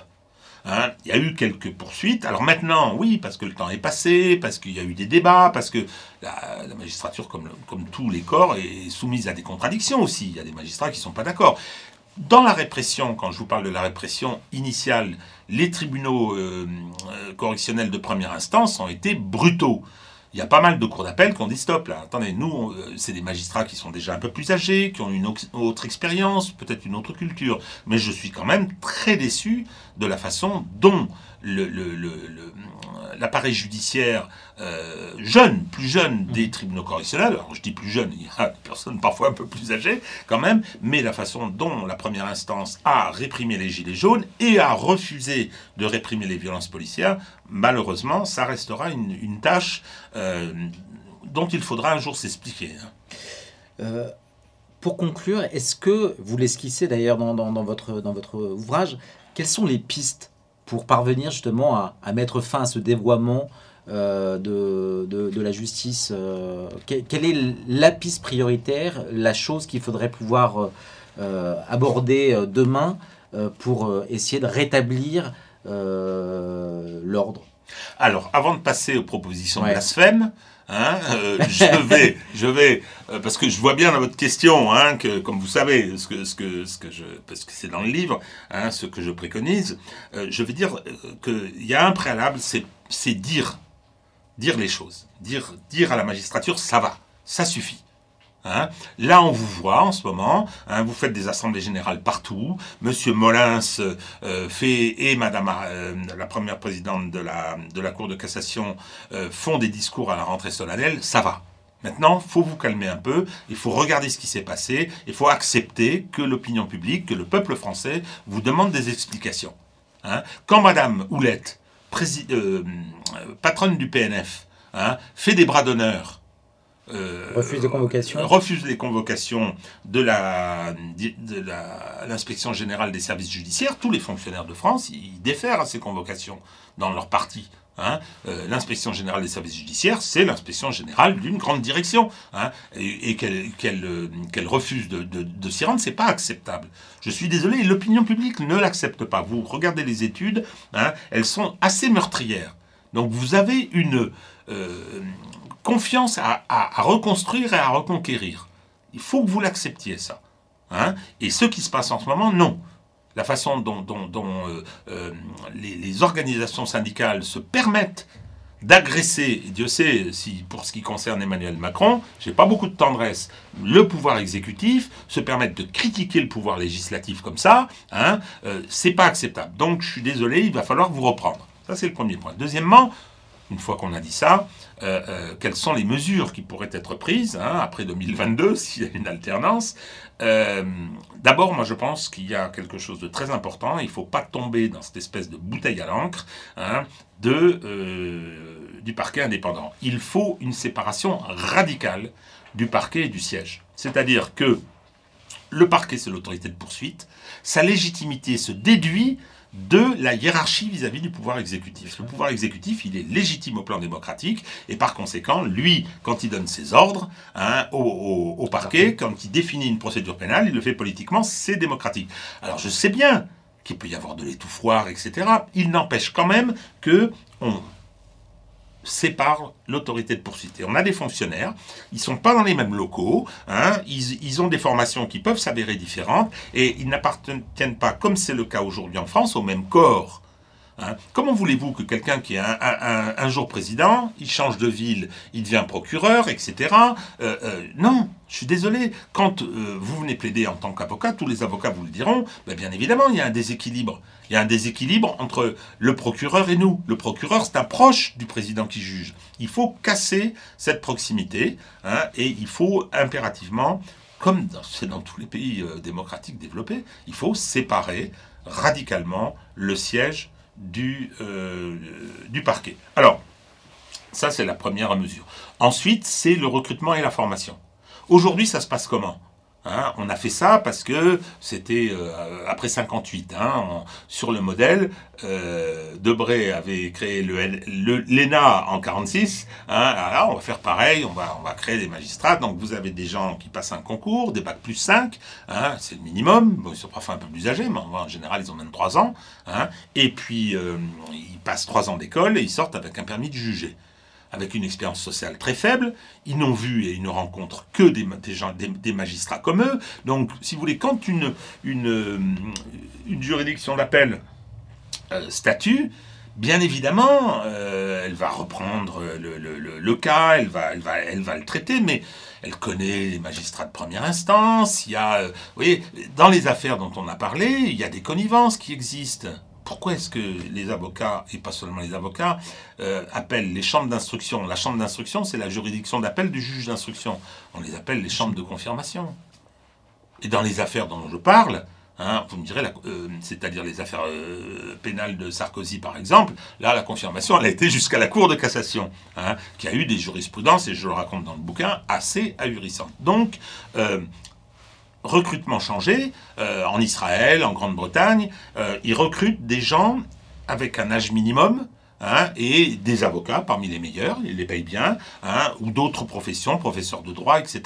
Donc on fait un, mélange hein, euh, de jeunes magistrats hein, qui montent les échelons et de, personnes ayant une expérience sociale et professionnelle déjà antérieure et de qualité. Ça, ça me semble quelque chose, euh, quelque chose d'important. Euh, un corps trop homogène, un peu, endogamique. Hein. Alors, il y a une rumeur qui court et que je raconte dans le bouquin. Euh, alors, bon, tout le monde va, dire Ah ben non, ça s'est pas exactement passé comme ça, mais il faut quand même savoir qu'il il y a une promotion de l'ENM qui aurait, j'utilise le conditionnel, hein, qui aurait euh, voté, parce qu'on vote pour donner son nom, ça c'est normal, hein, qui aurait voté pour euh, s'appeler la, promotion euh, Burgot. Qui était, qui était le magistrat un peu défaillant quand même hein, de l'affaire d'Outreau. Donc bon, ça, on leur a dit, oh, faut peut-être pas exagérer, mais je veux dire, si cette anecdote est fondée, je pense qu'elle l'est. Hein, si elle est fondée, c'est quand même embêtant. Donc, on, on sépare le siège et la l'autorité de poursuite. Hein. on est très exigeant avec le siège et on impose un devoir de réserve très important. Lequel devoir de réserve très important passe par la suppression des organisations syndicales. Non, non, je suis désolé. Pour les, pour les parquetiers, oui, bien évidemment, ils sont fonctionnaires. Donc, euh, l'organisation syndicale qui s'occupe de leurs conditions de travail, de leur rémunération, etc., c'est logique. Hein. En revanche, euh, pour les magistrats du siège, non. Attendez, aujourd'hui, vous allez sur les sites internet des organisations syndicales, passent leur temps à, parler politique et à parler de, la qualité du travail législatif. Mais euh, attendez, euh, là, vous savez, il y a la loi sur la justice des mineurs qui doit être revue, c'est une question complexe et tout. Mais alors, il vous explique tout. Mais si c'est pas un texte qui vous convient, vous allez faire quoi? Vous allez faire quoi? Donc, euh, je pense que la question du syndicalisme, qui entraîne nécessairement, euh, parce qu'ils ont des protections euh, statutaires, ils sont inamovibles, etc. C'est très bien, hein, il faut. Bon, toujours est-il que l'organisation syndicale, euh, nécessairement, ne peut que glisser vers la structure politique. Or, non. Moi, je ne veux pas savoir quelles sont les opinions politiques de la personne qui va me juger. Enfin, voyons. Hein, surtout, bon. et, puis même, parce que les opinions politiques affirmées euh, entraîne souvent des opinions sociétales. donc, donc il, faut, il faut ramener ça à une forme de neutralité. Et la neutralité, ne doit pas pouvoir être soupçonnée. C'est pour ça que ça nous ramène au mur des cons. Euh, désolé, mais euh, chers amis magistrats du siège, je dis chers amis magistrats du siège j'y en ai beaucoup, hein, vos opinions politiques, vous les laissez à la maison le matin quand vous arrivez, quand vous partez au palais. Un grand merci, euh, Régis de Castelnau. Et puis je rappelle donc à, tout le monde ce, livre qui vient de sortir, Une justice politique, aux éditions de l'Artilleur. Un grand merci pour cet entretien. Je vous en prie.